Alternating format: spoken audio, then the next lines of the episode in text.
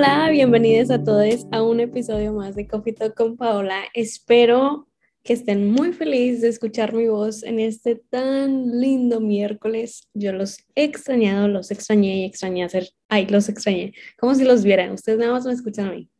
Ni siquiera me ven. Ay, qué bueno que no me ven, porque si me vieran ahorita pensarían que soy loca. Pero bueno, espero que ya tengan su cafecito listo para escuchar el episodio del día de hoy. Eh, el día de hoy vamos a platicar de algo, algo muy importante, algo que me conmueve y algo que siento yo que está como muy eh, implantado en, mis valores o en mi manera de llevarme a cabo y, y como que de cierta manera son cosas que me han formado. Y yo quiero pensar que aplica para todos. Y bueno, el día de hoy vamos a hablar del amor y la amistad. Hoy andamos muy 14 de febrero. Pero bueno, realmente, para darles como un pequeño resumencito un pequeño summary de lo que voy a tocar. Voy a tocar como estos dos polos opuestos, tanto en la amistad, tanto en el amor, que, que en algún punto se pueden llegar a contradecir pero que experimentamos dentro de estos dos tipos de relaciones, dentro de estos dos tipos de situaciones. Y cómo me ha tocado a mí vivirlas y pues un poco como de mis conclusiones al respecto y de lo que yo pienso al respecto de eso. Y ya, empecemos el episodio del día de hoy. Let's go.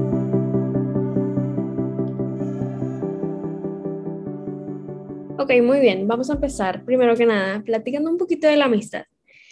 Y les quiero confesar que esta es la tercera vez grabando este episodio. Entonces, probablemente va a estar muy um, all over the place, porque dije cosas muy importantes en el primero y después sentí que me faltaron eh, decir cosas y grabé un segundo y no me encantó y esta soy yo. grabando la tercera. Entonces probablemente ponga cosas del 1, probablemente ponga cosas del 2. Entonces si lo escuchan un poco all over the place, esa es la razón, pero obviamente voy a tratar de que todo tenga sentido. La amistad para mí llega de una manera diferente, quiero pensar. No me ha tocado como que platicar tanto tal cual en sí de cómo llega la amistad a tu vida, pero mínimo en mi, en mi caso, yo lo que recuerdo de mi infancia es crecer sola. Mi hermano me lleva siete años y medio, entonces no teníamos muchas cosas en común. Él estaba en la adolescencia, yo estaba en, no sé, primero de, primaria. Eh, yo estaba en la adolescencia, él ya estaba en la prepa a punto de, pasar a la carrera y si no es que ya en carrera. Eh, yo paso a prepa, él ya está en carrera a punto de graduarse, entonces no, de verdad no como que había un punto en el que los dos estuviéramos juntos y que pudiéramos ser compatibles en esa manera. Y en cuanto a amistades, eh, yo estuve toda mi vida en un colegio y pues creo que eso es lo normal, ¿no? Que cambias de salón, cambias de amigos, cambias de grupito y pues así es constantemente. Y sobre todo yo creo que en, un colegio en el que como que se mantiene chico, eh, literalmente es cuadro chico de que pues ya sabes quiénes van a estar el próximo año. Me toca cambiarme en secundaria y creo que es en secundaria hasta que me puedo sentir un poquito más cómoda con mis amistades y puedo conocer un poco más de lo que realmente conlleva una amistad y, y, que es, no sé, conocer a una persona desde cero y, y como que entrar a, tu, a su vida y, como el meme que dicen de que es como llegar a la temporada 5 de un personaje, ¿no? Y como que te conviertes en el personaje secundario y pues que te conviertas en el personaje de los personajes principales de esa temporada. Y así me toca conocer la amistad em, para mí en, en secundaria. Y a partir de ahí me tocan vivir varios bumpy roads y varias experiencias no del todo bonitas y no del todo excelentes en cuanto a la amistad. Haya sido por acciones mías, haya sido por acciones de las personas con las que me rodeaba, siempre me veía en un punto en el que me terminaba cuestionando por qué terminaba ahí. Y realmente creo que es hasta mis amigas de prepa que puedo sentir que I found my home y que conozco como a mi familia y que me siento muy tranquila, muy en paz. Conozco varias personas en prepa.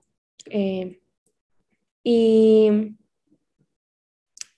y se quedan conmigo y han estado conmigo desde, desde ese momento y, y es bien impactante ya aquí entrando un poco a análisis como el tiempo no significa nada cuando la conexión es real y el tiempo realmente no afecta cuando la compatibilidad y cuando la conexión y cuando realmente como en términos profundos las almas congenian. Y llego a esta frase que la voy a decir a lo largo de todo el episodio del día de hoy, pero qué bonito es coincidir. Qué bonito es llegar a encontrar a tus personas, qué bonito es llegar a sentirte tan en casa, tan apapachada, tan sin, miedo a que te juzguen y, tan querida. Y es bien loco porque si lo vemos en, términos de números, que la verdad no me sé las estadísticas, pero todo lo que conllevó para que tú llegaras a ese cierto punto y a ese eh, momento exacto en el que conociste a esa persona y que por ese momento exacto y por el contexto en el que se encontraron, hayan congeniado la manera en la que lo hicieron. Y de ahí nace esa amistad, y de ahí nace esa relación, y de ahí nace la conexión. Es increíble. Es, es muy difícil coincidir. Yo creo que es muy difícil coincidir. Creo que está muy sobrevalorado el término de amistad y no nos damos cuenta realmente lo difícil que es llegar a poder encontrarte a poder encontrar partes de ti misma en otras personas. Por una parte está esa parte hermosa y excelente de coincidir con tus personas y llegar y conectar y, juntar estos caminos y, y que se congenien. Y después tenemos por otra parte el punto en el que no siempre nos va a tocar coincidir toda la vida con esas personas o con las personas con, la que, con las que llegamos a coincidir, no necesariamente con las que tú sientas que son tu casa o con las que tú sientas que puedan ser como eh, tus soulmates, porque yo 100% creo que los soulmates vienen de diferentes maneras y puedes tener más de uno y no necesariamente nada es en relaciones amorosas. Pero yo creo que al tener el tema de la amistad tan sobrevalorado, tan infravalorado, dije sobrevalorado antes, pero es infravalorado, tan underrated, tenemos el tema de que siempre tienes que estar con una persona o que siempre tienes que crecer con una persona y que está mal perder amistades. Y no me voy a meter en, términos psicológicos y actitudes tóxicas y eh, problemas internos que te ocasionen no tener relaciones estables. No me voy a meter en eso, me voy a meter más en cuanto a la compatibilidad que tienes con cierta persona en un cierto punto específico de tu vida. Y, también el, el llegar a un punto en el que tú tienes que decir adiós a ciertas personas por, porque tú como persona ya creciste y cambiaste. Y como cambiaste, ya no es lo mismo y a veces no se puede volver a llegar a lo que era antes. Y muchas veces no queremos llegar a volver a donde era antes. Siento que existe esta narrativa de que tus amistades tienen que ser constantes o tú tienes que ser constante con tus amistades en cuanto a tu persona y en cuanto a lo que eres y en cuanto a, a obviamente como nunca perder este contacto, que se nos olvida que lo único constante en nuestras vidas es el cambio y se nos olvida que lo más constante en las personas es el cambio. Yo antes no creía que las personas pudieran cambiar, pero las personas sí cambian. Yo veo a la Paola de hace un año y son personas completamente diferentes. La Paola de hace seis meses y yo somos completamente diferentes. Y la Paola de ayer a la Paola de hoy son completamente diferentes. Entonces, en una amistad, y, y aquí puedo también meter relaciones amorosas, nos toca coincidir pero al mismo tiempo nos toca crecer al, mismo tiempo. Y muchas veces crecemos a diferentes ritmos. Y ahí es donde nos damos cuenta que las cosas que eran compatibles antes ya no lo son ahorita. Porque la persona que existía hace seis, dos años, tres años, cinco años, hace un mes, ya no existe en ese momento. Y por eso mismo, esa compatibilidad ya no está. Y puedes intentar, y no, no quiero que salgan de este podcast diciendo de que no voy a intentar con nadie en ninguna relación de mi vida porque ya no somos compatibles. No me refiero a eso, pero me refiero a que va a llegar un punto en el que probablemente después de intentar te des cuenta de que esa compatibilidad ya no esté. Y que las cosas que esa persona aportaba a tu vida ya no las aporta y las cosas que tú aportabas a la vida de alguien ya no las puedes aportar. Y es momento de agarrar tus cosas y salir. Es doloroso.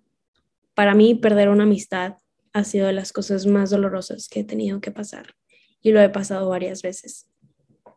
He perdido a varias personas a lo largo del camino y de hecho ayer como que me, me dio, dio un, no un breakdown, pero estaba platicando de este tema con alguien, que al ratito les voy a platicar de hace alguien.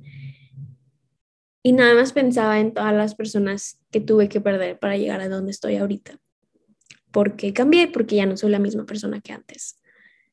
Y no me arrepiento, no me arrepiento en lo absoluto de ser la persona que soy ahorita, pero duele, el proceso duele y el, y el desprenderte de personas que pensabas que iban a estar en tu vida para siempre y, y que ya no lo están duele junto con esto también creo que es importante mencionar que muchas veces vas a extrañar a esas amistades y vas a extrañar a esas personas, pero no necesariamente porque las extrañes significa que es bueno tenerlos otra vez en tu vida.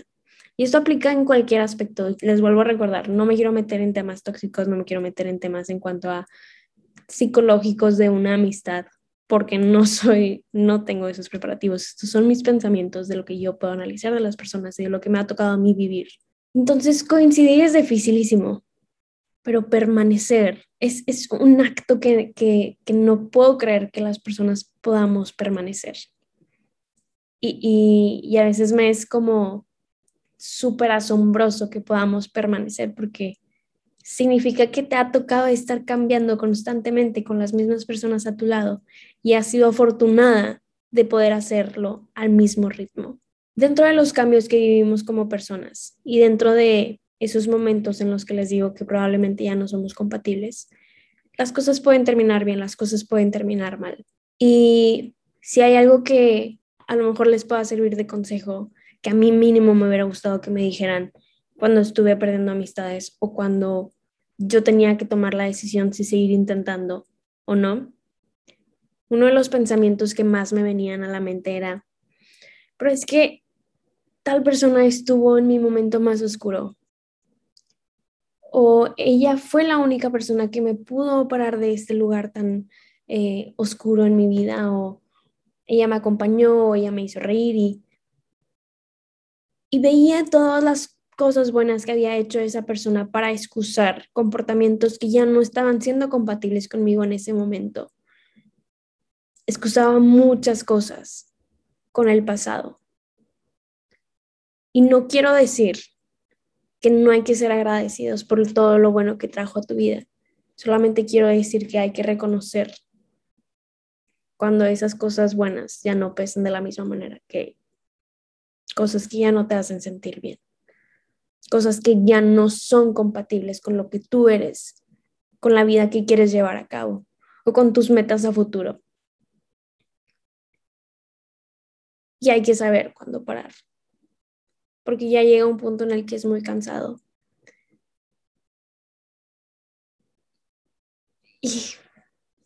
Y, no quiero que se salgan de este episodio llorando, terminando, berreando, pero sí quiero hacer hincapié en que qué bonito es coincidir.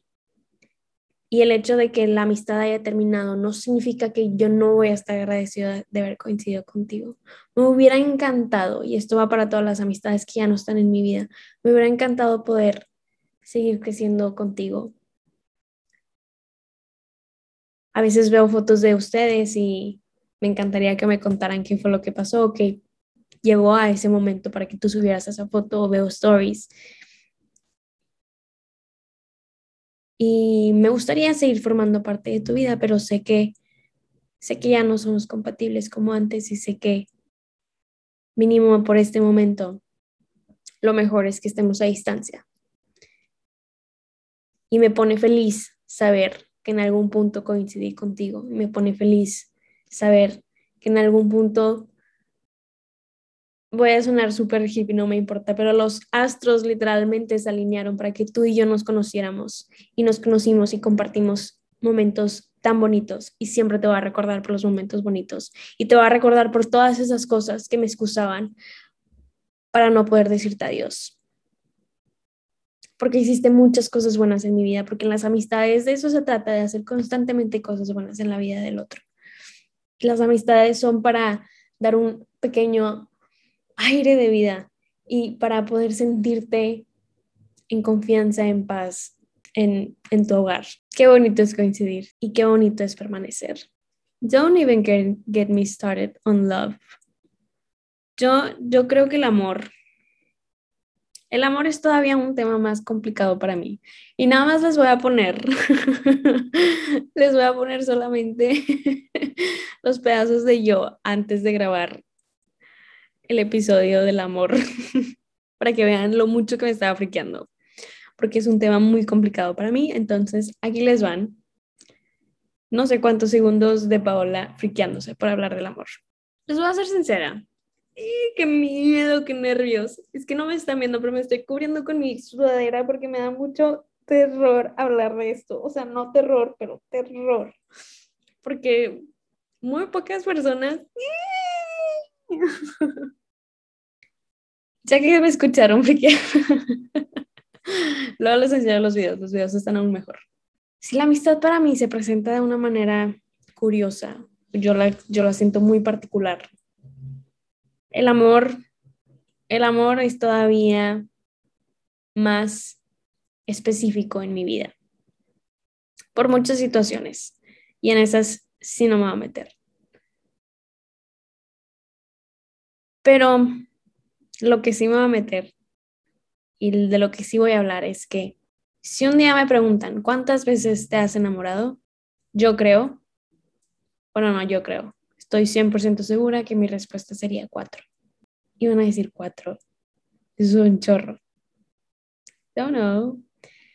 Mi primero fue pues, el, el enamoramiento de prepa y mi primera casi relación, porque no fue relación.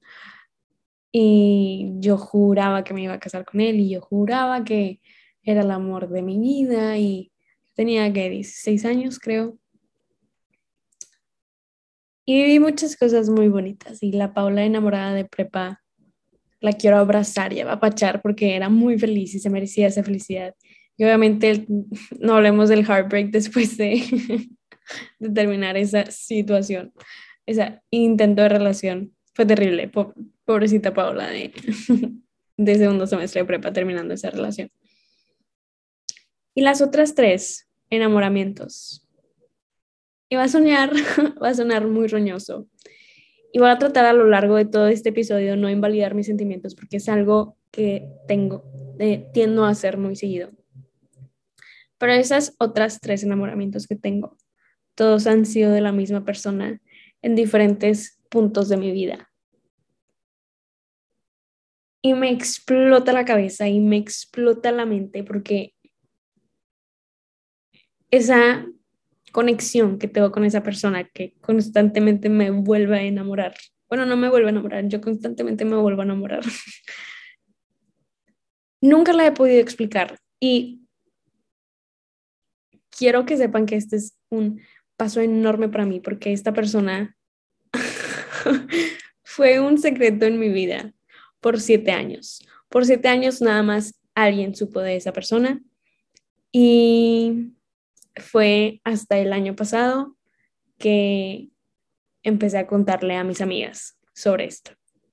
Spoiler alert, si no te he contado de esto, una disculpa y probablemente no te va a contar porque es algo que me pesa un poquito mucho. Entonces, por favor, por favor, por favor, no me preguntes, evíteme la pena de decirte que no te va a contar.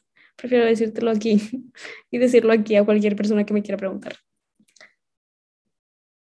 Ok, siete años. Siete años he tenido en secreto a esa persona y me he enamorado tres veces de esa persona. Las tres veces fueron en diferentes momentos de mi vida, diferentes años.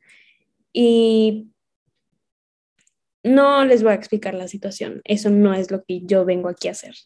Lo que yo vengo aquí a hacer es a decirles que qué bonito es coincidir. No, es broma. A decirles que me, me pone muy feliz y creo que es, no sé, em, una de las motivaciones mías en mi vida es poder volver a encontrarme con una Paula enamorada, porque la Paula enamorada es extremadamente feliz y, extremadamente eh, le gusta expresar su amor mediante arte, le gusta escribir y le gusta verlo en canciones y, verlo en películas y poder la Paula enamorada nada más quiere sacar amor, es lo único que quiere hacer, constantemente quiere sacar amor de diferentes maneras, de diferentes lenguajes. Se los juro que Paula enamorada inventa 150 lenguajes de amor. No es broma, no es broma. Porque la Paula enamorada pierde cabeza, está flotando en aire y lo único que quiere hacer es constantemente hablar de esa persona y, y es muy feliz y si algo les puedo decir de por qué es muy feliz es porque esa persona la hace reír mucho.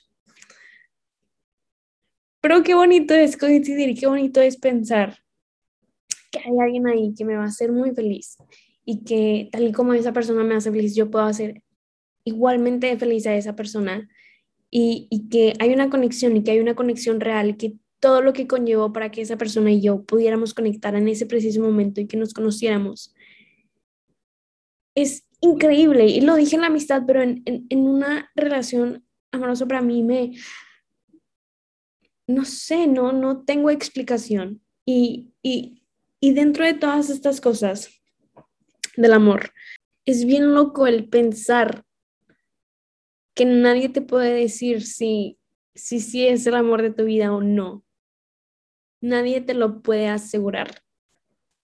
Te lo puedes asegurar tú a ti misma. Pero aquí es donde entra la Paola que, que invalida sus sentimientos. Digo, ay, pero nada más tienes 22 años. ¿Cómo vas a saber que es el amor de tu vida? Si tienes 22 años. Y lo que tiendo a hacer es, para no invalidar tanto mis sentimientos, es a mis 22 años, él es el amor de mi vida ahorita. Y una de las lecciones que más me ha costado aprender o poder tragar dentro de mis enamoramientos y dentro de mi conexión con esta persona son dos. Y no tienen que estar de acuerdo conmigo, porque como les digo, estos son descubrimientos que yo he hecho a lo largo de mis experiencias y puede que con sus experiencias se haya dado diferente. Pero el amor no siempre lo puede todo. Mínimo en términos de una relación, el amor yo no siento que baste, no siento que sea suficiente para la permanencia. Es un factor muy importante, sí, pero no lo es todo. Y, y lo digo tanto de mi, desde mi perspectiva y de, desde mi experiencia, y lo digo por lo que he visto en la vida de otras personas. Y a veces cuando personas obviamente sin saber de mi experiencia y sin saber de lo que a mí me ha tocado vivir, dicen que el amor lo puede todo y que si, y que si no lo puede todo, entonces no es amor. Invalida por completo todo lo que yo llegaba a sentir y literalmente me tumba el llegar a pensar de que porque el simple hecho de que no hayamos terminado juntos, esa persona y yo, todo lo que vivimos no era amor. Los finales felices están sobrevalorados. Y yo creo que no todo el amor. No. Ay, es que es muy complicado, es muy complicado porque no todas las relaciones amorosas son amor, pero entonces, ¿quién es quién para decir que sí es amor y que no es amor? Y cada quien percibimos el amor de diferente manera. Entonces, a como yo he llegado a percibir el amor en mi vida, para mí yo creo que el amor no es suficiente para tener una relación. Y por eso mismo llego al punto de que los finales felices son sobrevalorados. ¿Qué tal si no todos los finales son felices? ¿Qué tal si sí fue amor y no terminó como las como hubiéramos querido que fueran? ¿Qué tal si todo sí se alineó como tenía para que nos conociéramos, pero no todo salió como queríamos que saliera y la permanencia no tuvo éxito? Creo que tenemos los finales felices y hablo Hablo en cuanto a finales felices, en cuanto a relaciones amorosas, porque lo veo como una película. y lo único que puedo pensar es, spoiler alert, es en La La Land. Y yo creo fielmente de que tal y como existe La La Land, de la imaginación de alguien. Sé que muchas personas se pudieron sentir identificadas y sé que hay muchas personas ahí afuera que conocieron al amor en una persona y no tuvo el final que ellos hubieran querido que tuviera. Pero dentro de todo eso y dentro de todo lo que implica el poder llevar a cabo una relación y el poder eh, permanecer con esa persona y que las cosas se den y que constantemente es un trabajo arduo y, luego llegamos a la pregunta de si el amor es una decisión o no. El amor como sentimiento siempre va a existir, pero el amor como sentimiento no va a ser suficiente para que la relación necesariamente tenga éxito, porque incluso hay muchas parejas que están juntas y no hay amor de por medio. Entonces yo creo que el amor no es tal cual. El único factor para las relaciones. El amor es uno de los factores. El segundo punto que he llegado a aprender dentro de... Ok, quiero, quiero que sepan que, que catalogo amor porque es más fácil decir amor a estar constantemente diciendo relaciones amorosas porque es más tardado para mí y es más show. Pero espero que es lo que entiendan. Punto número dos es algo que, que me costó muchísimo aceptar porque porque I was on the other end. Obviamente, van a, ver, van a existir casos en los que te puede gustar a alguien y el sentimiento no es recíproco. O viceversa. Le gustas a alguien y el sentimiento no es recíproco. Y es una de las situaciones más difíciles que existen. Yo de verdad creo que lo he vivido tanto como que le gusto a alguien y me doy cuenta que a mí no me gusta tanto como a esa persona, o viceversa, que me gusta a alguien muchísimo, muchísimo, muchísimo, y yo no le gusto a esa persona tanto como a mí me gusta. He estado en esas dos situaciones y creo que es de las situaciones más difíciles que me, que me ha tocado presenciar de, los dos, de las dos partes. Pero creo que lo más pesado que me ha tocado aceptar es que no porque esa persona me quiera mucho significa que yo la tengo que querer. Porque dentro de todas las cosas que conlleva el amor, yo creo que el amor es inexplicable y yo creo que muchas veces el sentimiento, el amor, el enamoramiento no es una decisión lo sientes y punto. A mí me ha tocado vivirlo así, ya no, no puedo explicar, no puedo explicar. Y es por eso mismo que, que si alguien me quiere y yo no lo quiero, yo no tengo que quererlo, yo no tengo que estar con esa persona porque esa persona me quiere. Tengo que ser responsable y decirle la verdad. No estamos en los mismos términos, no estamos en el mismo canal. Eso sí me tocas ser a mí, ser honesta y ser completamente transparente sobre mis sentimientos. Y cuando lo vives en la otra situación en la que tú quieres muchísimo a una persona y esa persona no te quiere de la misma manera que tú. Puede que te quiera, pero no en términos de relación o no en términos amorosos para una pareja amorosa. Esa persona no te debe nada porque tú la quieres muchísimo. Esa persona no te debe nada porque tú te enamoraste de ella. Y, y es bien difícil, es bien difícil. Y, y, me acuerdo que en prepa, no sé si han leído Agua para Chocolate, pero si no lo han leído, como Agua para Chocolate, si no lo han leído, se los voy a spoiler, una disculpa.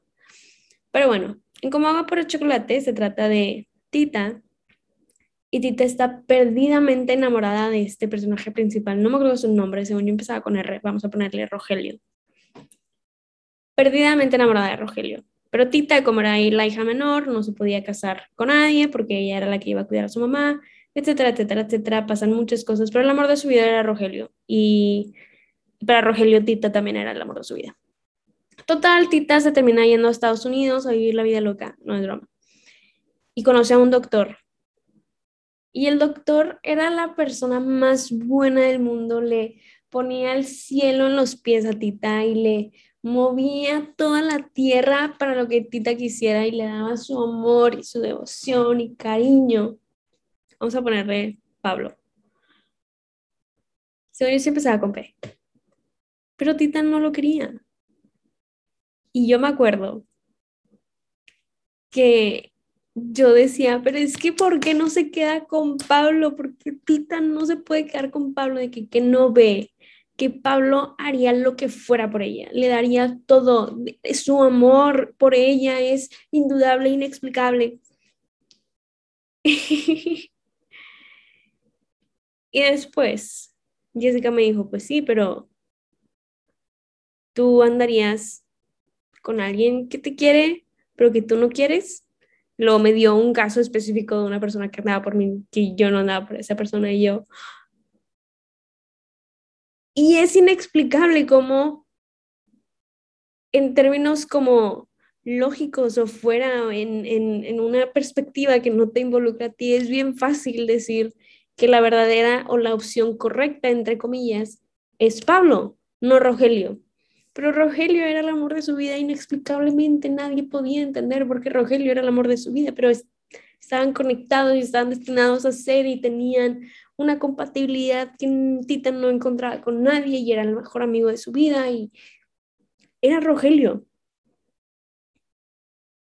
Aunque confusamente podíamos querer optar por Pablo, siempre iba a ser Rogelio. Y a Pablo, Tita no le debía nada. Porque Tita siempre fue clara con Pablo. Y it sucks for Pablo. I've been Pablo. It sucks. It sucks que la persona que quieres no te quiera. Pero no te debe nada.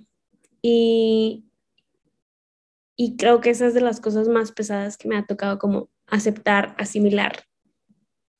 Que no es su culpa no es culpa de Pablo de que Tita no se pudiera enamorar de él. Y no es culpa de Tita que Pablo se haya enamorado de ella. El amor es inexplicable. Y, y ya un poquito para concluir, voy a concluir el tema del amor, muy parecidos a la amistad, si no igual. Qué bonito es coincidir y qué afortunados somos de permanecer.